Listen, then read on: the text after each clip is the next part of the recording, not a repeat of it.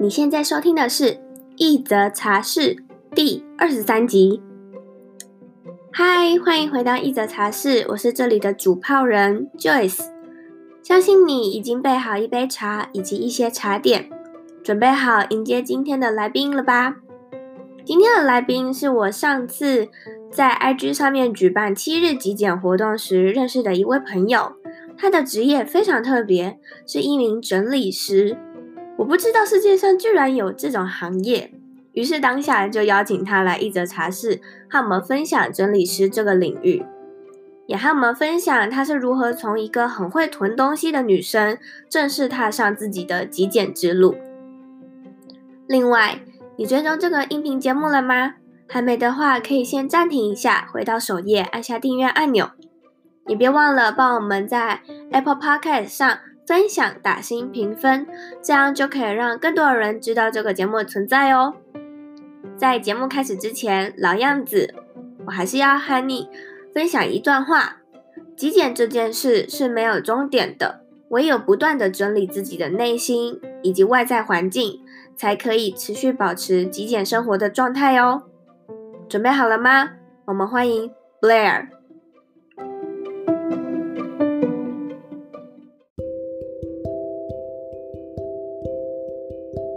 好那可以请你就是稍微自我介绍一下吗？然后为什么你想要创立这个品牌或者是这个事业呢？可以把你自己定位成是一个创业者或者是企业家吗？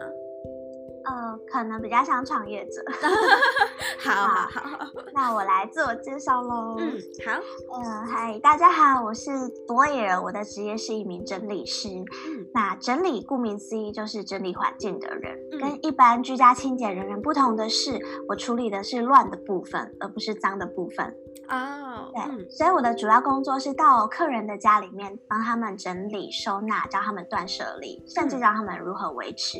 嗯。那除了一般的居家环境之外，办公室、工作场所、营业的店，甚至是设计师的电脑档案，都是我曾经整理过的领域。那我当初创立这个品牌，其实初衷很简单，就是我想要靠整理这个行为来接案，可是我需要写下我自己，所以我就创了一个粉丝专业，叫做“整理师的极简之路”，在上面分享我一些教学、我的工作的心得，然后还有一些我生活的想法。嗯。对，那那目前呢，粉丝专业有大概一万四千人在追踪。嗯，对，那很多人会问我说，我为什么会想要做这个工作？那其实是因为这是我从小的兴趣。哦，真的吗？对，我从小就非常喜欢整理家里，然后把东西排得很整齐。嗯。然后甚至把东西全部都分分类出来。如果大家有看过梗图，就说哦，有有一种人是会去超商把那个饮料排整齐的，那个就是我。真的假的？对，就是有一点强迫症的小孩。嗯嗯。那我从小就真的很喜欢整理房间，我甚至会跑到亲戚的表哥表姐的房间里面整理，甚至国小去同学家玩也会帮他们整理房间。那这个 好习惯呢，让人压力大的习惯，一直持续到我大学都是这样子。嗯嗯。对，那我在高三还是大一的时候看到了改变我人生的两本书，一本是《断舍离》，一本是《怦然心动的人生整理魔法》。嗯，对，相信大家都有耳闻过这两个方法或者是这两本书。对，对，我是那个时候才知道，哦，原来世界上有这个职业，原来这个可以变成一份工作哦，这样子。对，然后从那个时候就一直非常向往。那刚好毕业后不久，我就有一个契机可以去做这件事情，所以我就开始了我的整理师之路了。所以你就开始创业，就创立了这个品牌，是吗？对对，我觉得超棒的，因为结合了你的兴趣跟你热爱的事，然后成为你的事业，嗯、这是我跟其他的创作者们希望可以达到的一个愿景吧。啊，我觉得自己也很幸运，就是可以在这个年纪就做到自己真的很想做的事情。对，那你可以跟我们分享什么是整理师吗？可能还是有很多人不太清楚整理师。然后您刚刚说的，刚刚其中一本书那个《怦然心动》那一本，可能也会有些人不了解它。你可以稍微跟我们分享一下，就是何谓整理师吗？哦，好，一般我们听到这个都会觉得它跟居家清洁人员很像。嗯。可是，一般的居清人员呢，他们的专业是处理污垢、处理脏污。对，那个就是跟脏的战斗这样子。嗯、对，那这样子的服务呢，可能他需要定期，比如说每周或是每月到你的家里面，然后去帮你做这个部分。嗯，那整理师的工作是跟杂物的战斗。嗯，对，我们的工作是到你的家里面，然后把你的环境用得整齐，而不是变得干净。嗯、这两个其实是有点不一样的。嗯。对，那我们的工作，我觉得特别之处是我们必须要跟客户有非常大量的沟通，所以我们的服务是必须要客户在旁边跟我们一起做的。哦，是哦。对，因为我们的过程中一定会经手所有他拥有的物品，我们会把柜子里面、抽屉里面所有东西都捞出来给他检视，那他就必须要告诉我们说，这是什么东西，我还需不需要，要不要淘汰掉？我的习惯是我会在哪里用，然后它的功能是什么，要放在哪里，就必须跟他沟通很多关于生活习惯的事情，然后甚至去聊聊说，呃，这个东西明明已经坏掉了，你却舍不得丢，你哪里舍不得？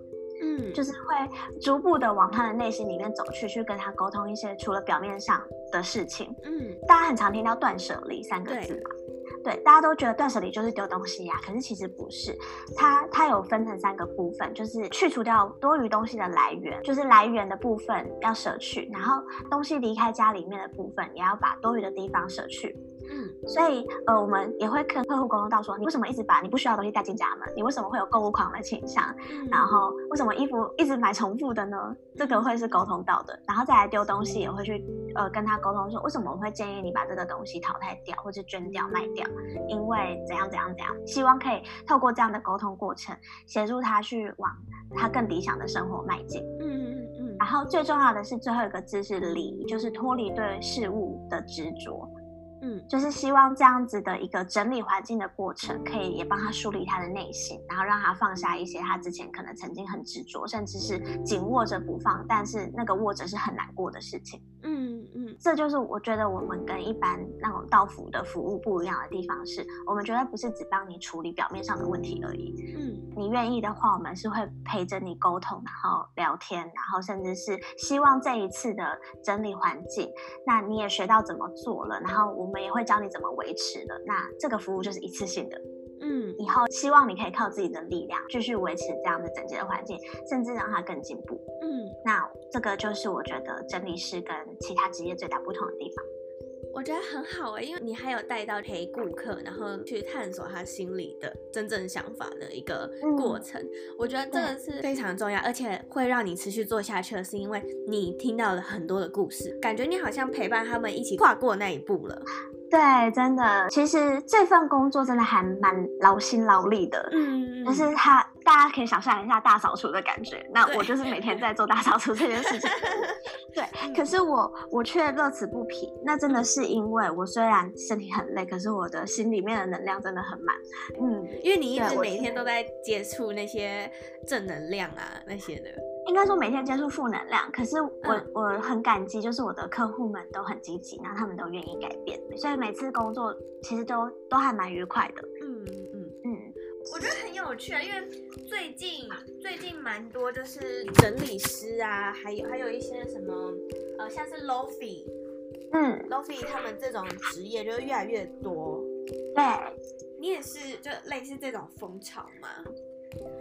风潮，我觉得我算在风潮之前就开始出来做了，嗯、所以你是在 Lofi 之前就已经想要做这个事业了。对，对，而且我跟 Lofi 的工作不一样。对，所以我今天才想问你说，就是整理师跟他们的风格设计师吗？他们叫风格师，那我们一般在行业内会通称叫软装设计师。哦，所以，嗯，所以其实你们还有一个大的名词，然后下面又再去细分这样。他们可能会因为自己的品牌，所以叫自己风格师，因为台湾不止他们在做，对，那其他人对，通常都称叫软装设计师。嗯嗯嗯，对。那你们会有合作的一个过程，因为你是整理师嘛，所以他们帮业者就设计完之后，然后变成是你们去整理，会是有这样的一个合作方式吗？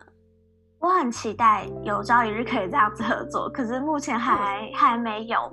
但我一直都觉得居家产业它可以是一条龙。对啊，不然了，就是他们帮你做好前面的设计，然后你是后面的整理，这样就很棒啊！就如果是我的话，我我就会这样做，就 因为我自己是一个很懒的人嘛，我就不想所有事都亲力亲为。那如果如果可以一次跟两种业者合作的话，这样子很棒，我就省下我非常多的时间。就一个帮我设计用好嘛，然后我采买家具；另外一个就是帮我整理东西。嗯，可是我们的工作其实一点点重叠，因为我们也会帮客人买家具，嗯、然后看到你的贴文，只是可能我们的美感还没有那么强。或者是我们认识的风格没有那么多元，嗯，没办法像他们有那么多小巧思，就是可以，他们真的很厉害耶，真的，他们真的很厉害，对，非常多巧思这样子，对。可是我们其实也会做类似的事情，就是客人如果要跳下去，然后问我说，哎，如果我墙壁要漆什么颜色比较好，可不可以给点建议这样子？嗯嗯，要一点点，可是可能就没有像他们那么完整。然后我一直都就是很期待说，真的有一天可以跟。这个行业的人合作，那甚至是我们其实很多同行会去学这个方面的课程。嗯嗯嗯，对，就想说或或许可以自己包办，但我目前做到现在是还没有，就是客人有这么大的需求哦，这样。所以你也会就是希望未来就是朝 LoFi 那个方向去走，就变成是。你又是做另外一种服务了，可能今天客人会想要只是前面的设计，他可能就选这个方案。那如果客人只是想要做整理的服务，你又可以提供这样的服务，是这个意思吗？别的同行想，可是我自己没有想。哦，真的吗？为什么？因为我觉得术业有专攻，对，我觉得就是他们有他们更专业的，而且毕竟他们也累积那么多年了。对，如果你的预算足够，那我觉得我可以，我有口袋名单，我可以引荐给我的客户，说你可以找谁谁谁啊，我懂。但是我觉得我自己的就是这方面的知识比较浅一点。嗯嗯，所以你就不会想要就是发展这一块，你只想要专精的就做整理师这个。对，我会比较想要专精，我可能会去学一点。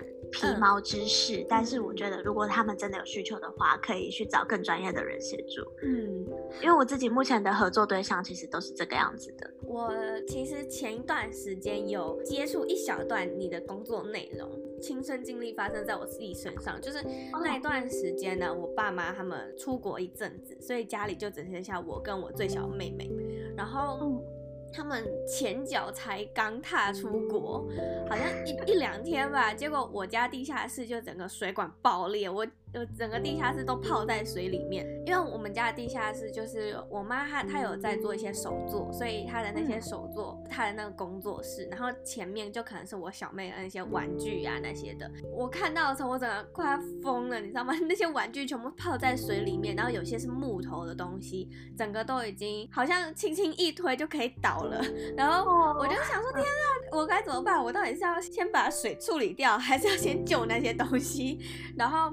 我就想说，好吧，那我就我先把水处理掉好了。所以我就打给我亲戚，然后又动员了社区里面的一些 就是警卫啊，然后跟他们要大水桶抽水马达，然后我又去联络那些水管师傅，对，我就 请他们来帮我找到底是什么原因。我就捞了一天的水，捞完之后，我就想说，看可不可以就救一些东西，能救多少先救多少。所以我就把一些东西就全部都救上去之后，我就发现我们家。真的杂物很多，但那些不是我的东西，嗯，所以我没有办法去擅自决定说这个到底是要留还是不能留，因为毕竟有些东西是我妈的，有些东西可能是我爸的。我唯一能先处理的就是我妹的那些玩具。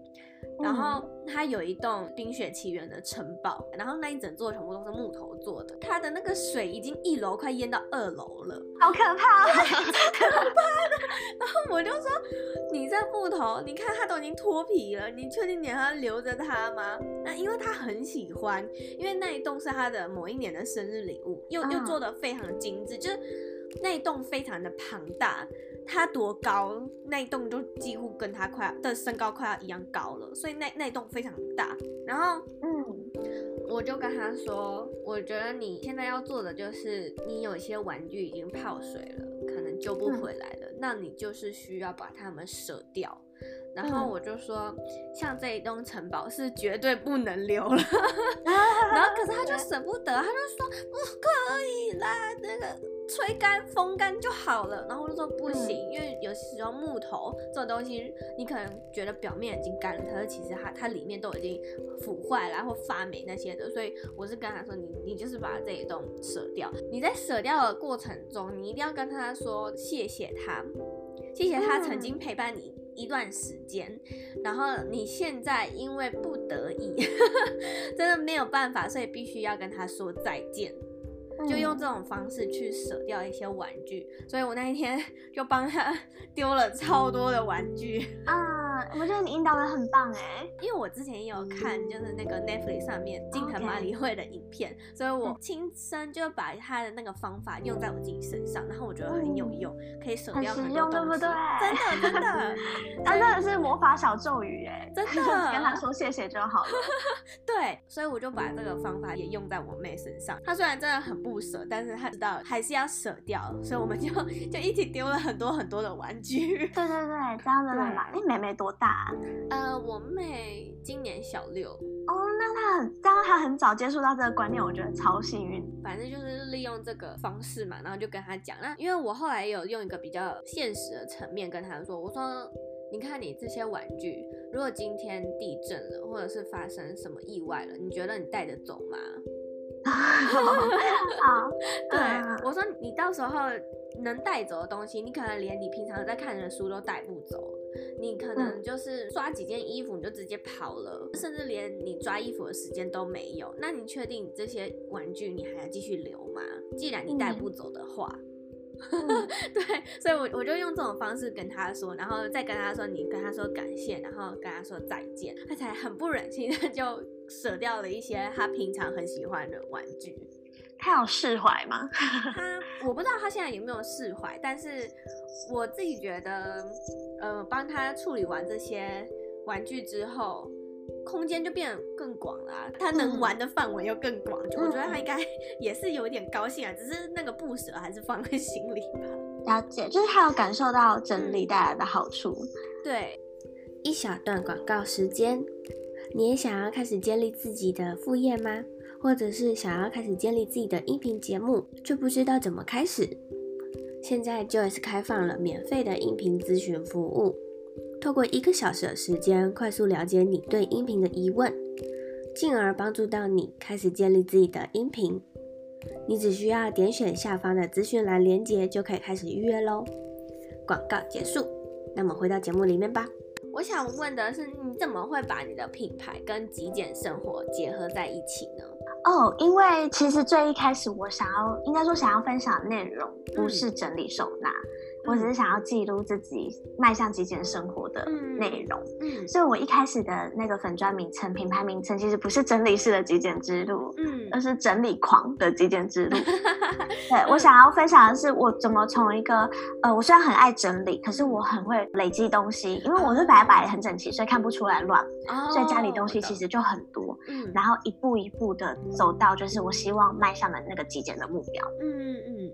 对，那是因为我后来中间从上一份工作离开，然后我想要正式成为整理师，然后靠这个行业赚钱，嗯、所以我才把那个名称改成现在这个样。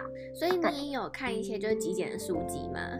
有啊，看蛮多的。真的吗？你可以推荐几本给我吗？因为我现在只看了呃一日。丢一物，然后还有我决定几点生活一二，就这样而已。我只看了这三本。哦，这几本对你来说有启发吗？有啊，非常有。因为像我决定几点生活第一集，可是我认同它的概念。对，之前美国有个布洛克，他曾经进行一个实验，他也是一样搬家，然后他可能搬了将近八十箱的东西吧。嗯，然后他到新家，他就是不开箱。嗯，他就是一个月，他需要什么，他就去那个箱子里面找。然后过了一个月之后，他就把剩下在箱子里面的东西全部丢掉。哇，就是看都不看，他就是把需要的东西，那一个月需要的东西都已经拿出来了。嗯、然后其他的他全部，因为美国有那种呃类似二手店，他会帮你把整箱的东西就是整理好，然后贩卖掉嘛。嗯嗯嗯。他就用这个方法，他就是把那剩下的箱子全部送出去。嗯，我觉得很棒啊，因为因为其实。你已经过了一个月，你也不太清楚你那个箱子里面到底放了什么东西。对，对啊。好，那我要先推荐你我自己喜欢的几本。好啊，好啊。好，第一本叫做《不消费的一年》啊、哦，这本我有看过，比较后期的时候看到的。嗯，然后我非常认同他的方式，因为我自己已经默默的在过这种生活一阵子了。嗯，可是我觉得他这一种记录会帮助到很多人。对，不太确定，就是因为每个人的那个断舍离跟极简的 tempo 跟他的阶段不太一样。对，对。那其实我的第一本看的是《极简富足》。极简富足，对。他是一个美呃美国的男性写的，嗯，就是他也是在讲他靠的极简生活，然后他的内心越来越丰裕这样子，嗯嗯嗯，然后再来就是很想要推荐给大家一本不太相关，可是我觉得也有关系的，叫做《我家没乐色》哦。呃，我几乎都推荐欧美的，他就是过一个零废弃的生活。嗯、他说他们家一家四口吧，然后整年的垃圾就只有一个梅森罐的大小这样子而已。哎、欸，我觉得可以做到这件事情真的很厉害耶！台湾也有一个一对夫妻。重点是他们家养很多猫，哎，对对对，我知道他们。对啊，我觉得超厉害的，这到底要怎么做到啊？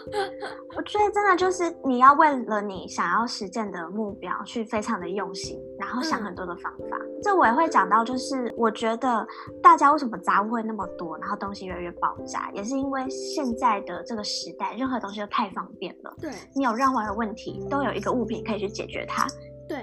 对。尤其日本人最爱做这种事情，就是有一堆零零扣扣小工具，什么切苹果的刀、切香蕉的刀，什么，就是，所有东西都很特定。当你所有的事情都有一个物品可以解决的时候，我们人毕竟人性本来就是懒的，嗯、所以你就会向往说，哦，这种东西可以带来你更便利的生活。嗯，对。那我觉得，不管你是要过极简生活，还是断舍离，甚至是零废弃的生活都好，就是你要去更有意识的去想，我有什么方法可以去解决我的问题。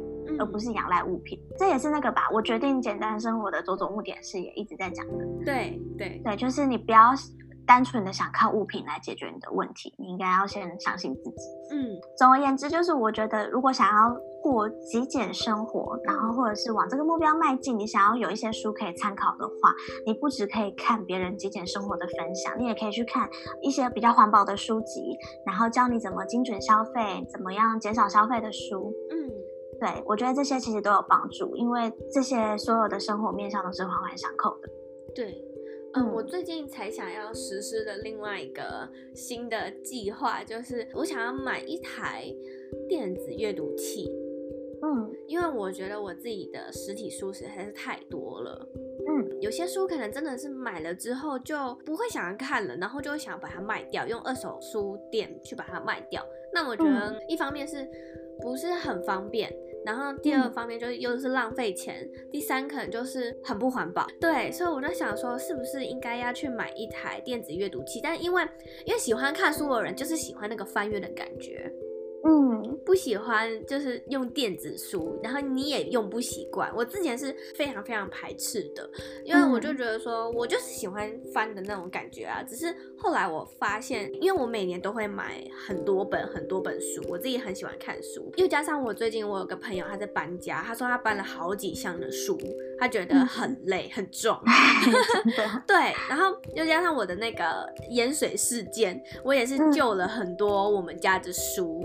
然后跟我妈说，可不可以把一些书捐掉？因为有些可能是有用的英文书啊，然后就把它捐掉那些的。我也是 整理了好几箱，超累，所以就觉得说，其实也可以极简，就把它变全部变成电子化。虽然就是会会有好处跟坏处，但我觉得如果真的要实施像你刚刚说的那个我家没垃圾的话，嗯。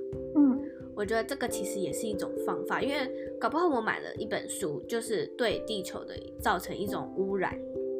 嗯，对，因为他们可能又要再多砍一棵树啊，或者是多出一个空间，要挪出放这本书的一个地方。所以如果把它电子化的话，而且电子书也比较便宜嘛，携带会比较方便一点，因为你可能就是带一个一台机器，你就可以到处走，然后里面有超多书的。对，所以我还在挣扎，因为。我想要执行，但是我怕我不习惯。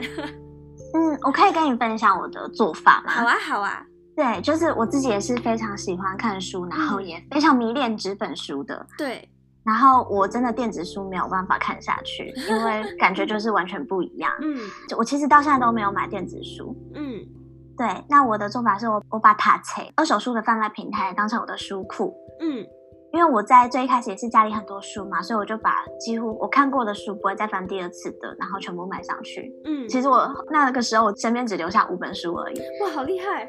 对，然后我这样子花了大概一年的时间，慢慢把书卖上去，大概有赚了快八千块钱。嗯，而且我都是卖非常便宜的价格，我就是几十块、几十块这样卖，我没有去想那个。金额的部分，我就只是单纯的觉得清空间就好了。嗯，就是如果你会觉得卖书舍不得的话，你可以去想一件事情，就是你家一瓶多少钱？那你存这些书到底要花多少的成本？那今天有一个人他愿意把他的空间让给你，让你存这些书，然后还甚至可以换钱回来，不是更好吗？哎，对，用这种想法，对对对，哎，有点扯远了。反正就是我那时候卖的那些书呢，嗯、我后来就用塔切的那些购物金，嗯。在上面就再买我想看的书回来，嗯，我一看完我就卖回去，哦、对，然后这样子一来一往，其实我会觉得，哎，这个比租书还要划算。啊，真的吗？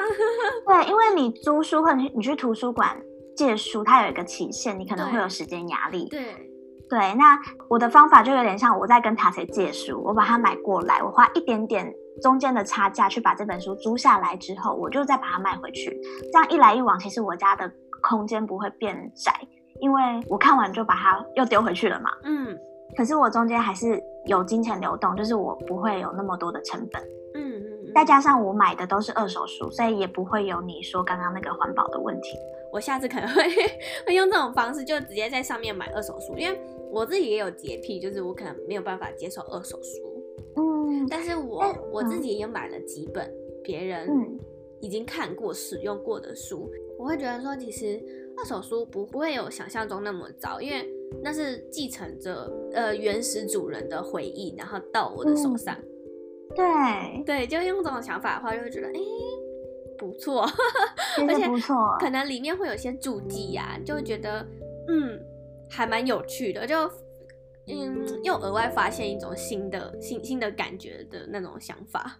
对啊，对啊，如果你真的觉得觉得有点疑虑的话，其实我我拿到书，我也是会先把它擦一擦，用酒精擦，先稍微擦一擦，嗯嗯嗯，然后开始看。可是我有时候就发现，哎，里面已经有被注记了。我甚至拿过一本，就是前一个书主他已经把重点全部画好了，所以我那本阅读的体验就是很好，就是很很顺畅，很快。我觉得就是额外发现小惊喜这样。对啊，对啊。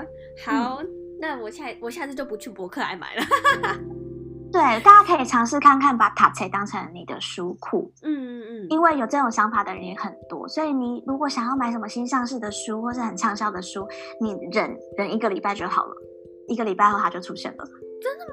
这么快？几乎是，呃，稍微要抢一下。可是大家就是因为。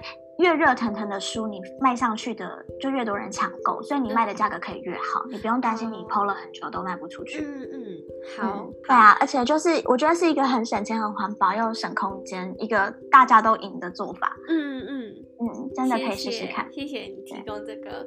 那我想问的是，你已经达到你理想的极简生活了吗？还没耶，我觉得这是一条很漫长的路，很漫长。我甚至觉得这条路没有终点。可是这个没有终点，不是说就永永远你做不到自己满意的程度，而是当你到达你想要的状态之后，你会想要更好。哦，对，你会想要更简，对，你就会觉得，哎，什么东西还可以再更简单一点？什么东西是我还可以去做的？嗯，好像是一条没有终点的路，可是我觉得只要踏上的人都会觉得很开心。对，我不会把我自己定位成已经是极简主义者，但我可能就是一个极简极简菜鸟，类似这样。我发现我。其实已经持续这样的习惯已经很多年了，嗯，嗯，我就大概是每三个月我就开始整理我房间，嗯，或者是我心情不好的时候我就开始整理我房间。我发现就是透过整理，整理完之后心情就好了。对啊，很神奇。这件事超棒，请推广给所有的朋友。对，没错，就是所有的朋友心情不好的时候，就跑去整理自己的房间吧。我记得这个是连科学都有讲过的，就是为什么整理房间会让心情变好。嗯，是因为你对你的生活开始有一点点掌初步的掌握了。哦，嗯，嗯，这也是为什么就是考试前大家会想要整理书桌或是打扫房间一样。嗯，因为你觉得你不能控制的事情让你压力很大，所以你会想要去做一件你有办法完成。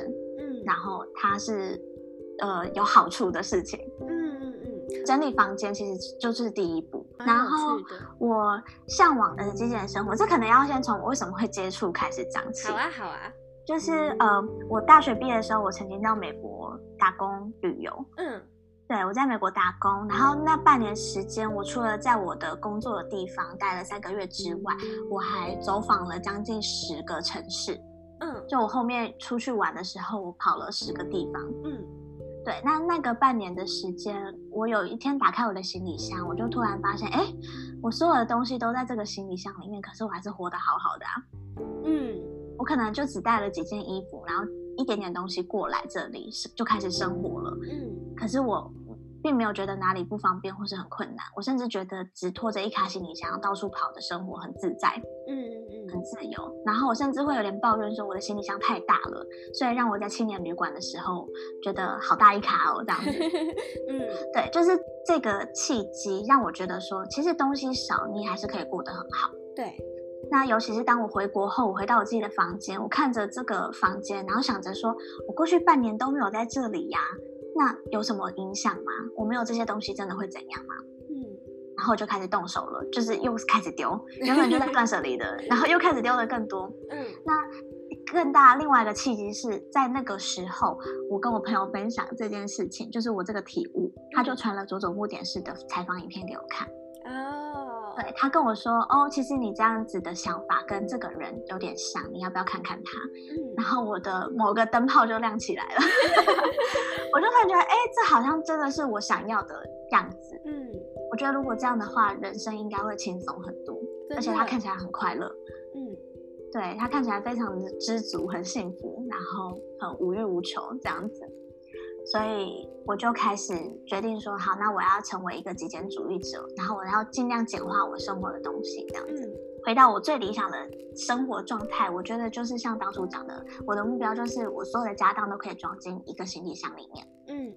这样子，目前可能还没有办法到一个行李箱里面。可是我有一个比较精确的数字，是我的衣服只有四十件。我没有计算过我的衣服有几件哎，我就开试试看，还蛮好玩的。嗯，呃，简化生活的方法就是你给自己一个数字的目标，哦、然后你尽量让自己的东西少于那个数字，这样子，一个小小的生活挑战嘛。可以耶，好，对我有时间我可以来挑战看看。嗯、呃，我想问你的是。你也会整理到这些东西吗？那都会啊。那你是就是怎么去处理那样的心境呢？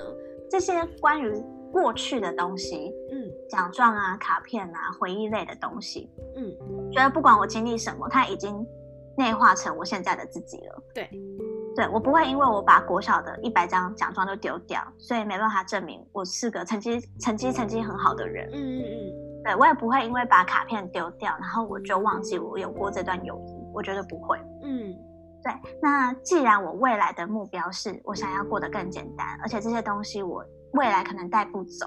嗯，我可能搬家或是出去旅行什么，我带不走啊。嗯，那我为什么不现不现在就把它处理好，然后让我自己更活在当下？嗯嗯嗯，对，就是有一种断舍离会很卡关的人，他们就是太眷恋过去了。对，就是所有东西都是回忆，他们都会舍不得，他们看到每个东西都可以想到一个故事。嗯，对，对，所以他们都会想要，就是把它东西留下来。可是这种东西，就是我们当然可以把它好好的收纳，不过它就是收在那里，直到下一次的大扫除，你再把它拉出来看。嗯，对，那我就是想要减少这个 反反复复的循环。嗯嗯。对，所以我就是有处理掉。可是我处理掉之前，我也不是真的一股脑就丢掉了。我有把它排排站，然后先拍一张大合照。哦，真的，对，有点像是把这样的东西变成电子化，一个不占空间的方式。嗯、对对。那事实证明的就是，其实我摸到那一叠奖状，跟我看到奖状排排站的照片，我心里面那个回忆的感觉是一样的。嗯，对，对我我心里面我看到的那个 feel 是同样的，所以那就更证明说，其实丢掉真的不会对我造成任何影响，也没有压力。嗯嗯嗯。像你刚刚讲的，就是别人会觉得你做的太过了。对。但我觉得这件，嗯，因为这是你的人生，你的物品。对。对，所以其实你不用得到别人的认可。嗯。是他们自己会心疼，他们会投射说，如果这个是我的东西的话，他会多么不舍。嗯，可是你已经走过那一段了，所以我觉得你只要跟他们好好的解释 你的想法就好了。所以我觉得你刚刚的解释其实呃很 OK，就是也希望他们可以理解。嗯，然后呃我自己把学生时期的东西几乎都处理掉了。嗯，然后现在有的回忆类的物品真的只剩一点点，那我接下来会开始处理照片。哦，照片。就我想把所有的相片，嗯、也没有全部啦，我会先筛选过，嗯、然后扫成电子档。嗯嗯嗯。那你可以和我们分享，就是你在做整理师的时候，如果你的业者也有遇到这些回忆方面，然后舍不得的东西，你都是怎么引导他们的呢？嗯，我会讲一下我刚刚上一段所提过的观念，嗯，然后我不会逼他们丢，可是我会建议说，不然你先试试看。假设你有一叠高中时期的笔记，嗯，那我们找出你觉得最精华，然后你觉得做的最认真的那一本，我们留它就好了。嗯，对，就是你可以不用留下全部，你可以留一个最具代表性的，嗯，可是那个感觉也会是一样的。嗯因为我们留着高中的笔记，其实绝对不是为了翻阅它。你绝对不是为了回顾它？对，对，相信我，很多人都跟我说，这个我想要再看过一次，我再丢，不会有哪一天，真的不会有，真的不会。你只是因为摸到了、看到了，你觉得哇，我以前好认真哦，五颜六色的笔记，然后我做的超级认真呢，什么什么的。对，你只是在缅怀那个过去很认真的自己而已。嗯，那所以其实你留十本跟留一本，那个感觉是一样的。嗯，你为的不是里面的内容，你只是想要有个证明自己曾经有过这一段。嗯。对，那我就会用我们减量的这个提议来跟他讲，嗯嗯，然后或者是他没有办法真的舍弃那么多，我说也没有关系，那不然就是我们就放在这个位置，然后你观察一下接下来的半年，你假设没有看到他，或是没有摸到他，有没有什么感觉，有没有什么影响？嗯，因为你现在丢不掉，没有关系，说不定半年后你的想法又变了。那你觉得为什么会有人需要整理师呢？因为自己一定会有盲点。对，在处理自己的事情的时候，一定会有盲点。那个盲点可能是他其实不知道正确的整理方式，嗯，所以他总是整理个没完。嗯，那再来是他可能真的需要另外一个人陪他讲话，哦。去跟他沟通，他才会知道怎么去梳理自己的感觉。不然，很多人碰到卡片就觉得，啊啊，好多好多，然后回忆好多，然后就陷入那个漩涡里面。嗯嗯，他就拔不出来了。他可能就开始看卡片，然后一抬头天都黑了这样子。对，所以整理师这时候在旁边就是有点类似引导的角色，告诉他说，哦，你现在必须做什么事情。那卡片我们晚点再看，可是你可以用什么样的方式去整理你的卡片？嗯嗯，对。那再来是有些人就是觉得自己做很没劲。因为整理，我觉得这件事情还蛮寂寞的。你必须要一个人面对满屋子的东西，对，或者是一个人去面对说，他这个东西丢丢了会不会怎么样？这个东西怎么办？他需要有个人讨论。那我们就是那个角色，嗯嗯嗯，对。可是这个角色为什么可能是整理师，而不是亲朋好友呢？因为亲朋好友往往会不小心陪你一起落在那个回忆漩涡里面。真的，一定要找一个陌生人。我觉得对，需要找陌生人，而且有时候其实陌生人，因为我们不会。Judge 你，就是我们不会评断你，嗯，所以你可以更安心的去展示说你自己的物品，甚至是你内心的不安是什么，嗯，这样。整理师除了给予专业整理收纳建议以外，还有的功能，嗯，我觉得很棒啊。我问你自己哦，你自己本人是除了、嗯、呃身外之物会极简之外，你的内心呢，或者是你使用的 APP 呢，你也会时不时的就去极简一下嘛，或者是去整理一下？会啊，呃，我一个很有趣的事情是，我的 Line 跟我的 Gmail 几乎都是空的，空的。对，我只会留我当下需要的东西。所以你，所以我跟朋友聊完天，我就会把直接把对话删掉。好有趣 啊！那那如果过了一阵子，你想要去找你们曾经聊过的一些内容，或者是他贴给你的连结，然后你你找不到呢？哦。所以重要的东西，我当下就会存下来。哦，存下来。比如说，他给、嗯、他提供我一个很连接，然后是我之后需要的，我可能就会保留那一段。啊，嗯，对。或者是，可是呃，至于对话的话，其实基本上没有这个需求。嗯，就是我不太是会回头看的那种人。嗯，所以我的 Line 跟我的 Gmail 比较像是我的备忘录。工作进行到哪里，我跟这个伙合作伙伴聊到哪边，嗯，那我只要去看我的 line，我就知道说我接下来还有什么事情，什么讯息要回，什么事情要去代办。嗯、如果说已经结案的话，那我就是把结果那个最重要的东西保留下来，然后过程我就全部就是 delete 这样子。哦，所以就是除了真的是物品之外，我的电脑档案、我的手机其实也都还蛮简单的。嗯，那我自己的生活层面，就是我接下来也是一样，就是我的交友圈或者是我的工作什么的，嗯、我也尽量让它保持在一个我还 hold 得住的状态。对。嗯所以你也会就是去整理一下你的交友圈吗？会啊，就是要断舍离掉不需要的，应该说对你没有好处的人际关系。对，我自己也有就是在整理当中，所以这其实我我不知道对我来说到底是好处还是坏处，因为我有时候可能就是需要找人说说话的时候，我找不到人。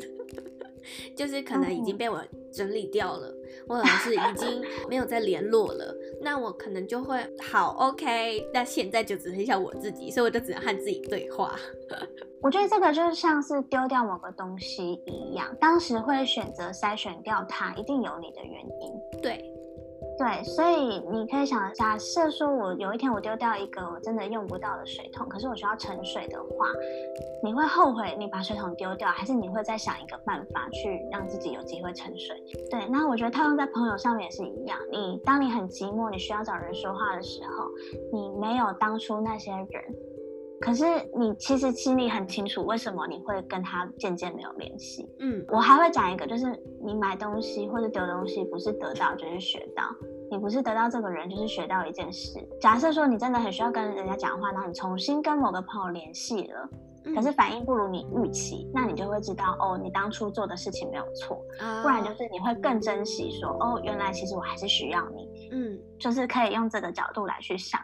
嗯，不用觉得可惜，因为你在做决定的当下，你是为了你当下的自己做最好的选择了。对，对，就是一切都会是最好的安排。我也相信这一句话。嗯，对，我完全完全相信这句话。人生所有的事情，我都会用这句话来概括。真的，他有四句话，他说：“哦，你无论遇到谁都是对的人，然后不论发生什么事情，它都是在最正确的时间发生的。”嗯，然后。我也忘记了，反正就是那四句话，就告诉你说，生命会来的就会来，会走的就会走，你就要相信说，那对你当下是最好的。嗯，那我们活在当下就好了。嗯嗯，有很多人会为了未来不可预知的事情保留非常多的杂物。哦，对，那我们的人其实也是，我们会为了觉得他好像是个很棒的人脉，他好像可以在什么时候对我有什么益处。嗯，所以去也是保留你的人际关系。嗯，对，所以呃，我觉得极简生活或是断舍离，讲断舍离就好了。其实是要帮助我们去更看清自己需要什么，然后怎么样为自己做最正确的选择。需要很多的自我对话，然后梳理，然后甚至是你要去告诉自己要怎么放下。嗯，对。但是我觉得这个过程很珍贵吧？真的。对。对，这个过程很珍贵，所以不要去逃避那些你觉得会痛处的地方。嗯，好，那我还想再问一个问题是：你的品牌现在已经开始帮你获利了吗？呃，客户来源都是透过粉丝专业来的，嗯，所以我想这个应该就算是有帮助我获利了。就是我的粉砖是我在二零二零以前唯一一个管道。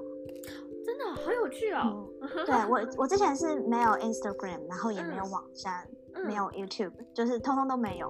嗯，对，就是粉砖就是唯一一个可以找到的地方。现在就除了我那个接案来源之外，嗯、偶尔会有一些呃，也不算叶配文，对啊，应该也算叶配文，可是我没有收费。嗯，就是他会有人愿意提供我产品，或是给我看书，嗯、然后希望我可以在粉砖上面分享。那我觉得这个也是一个模式，这样子。嗯嗯嗯，对，或者是我需要什么，那我可以用更优惠的价格拿到。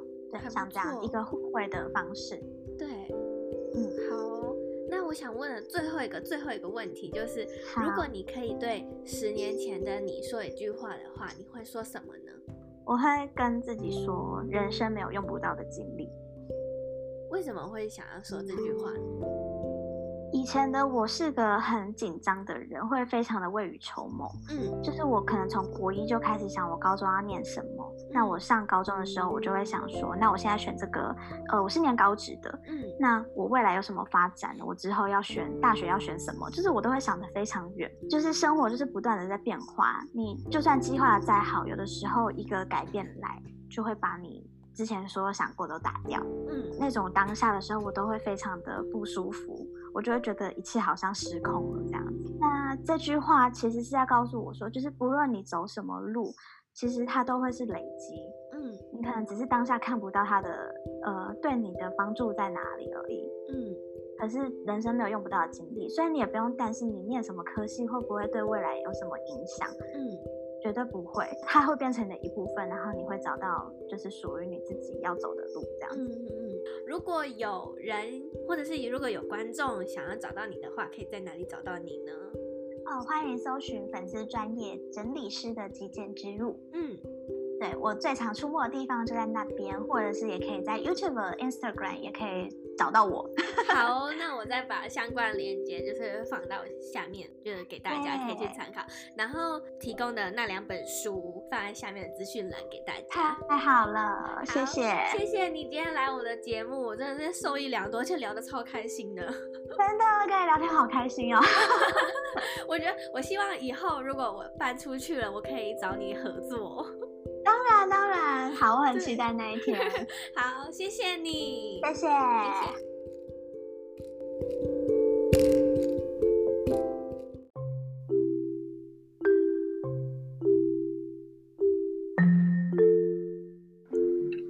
谢谢你今天的收听。如果你想要看完整版的文字稿内容，可以到一则茶室官网收看。或者是如果你有任何问题，都很欢迎你可以在这一集下方的文字稿留言。你呢，也可以截图这一集的节目，分享到 Instagram 现实动态上，让我知道你有在收听这一集节目。我的网站网址和 IG 账号一样，都是 J O Y C E H S H 点 C O。我是和你一起成长的 Joyce。听完今天的故事，是不是觉得配上一杯茶特别好喝呢？下周三同一时间早上八点，准备好一杯茶，配着早餐，一起聆听下一则有趣的故事吧。我们下周茶室见，拜拜。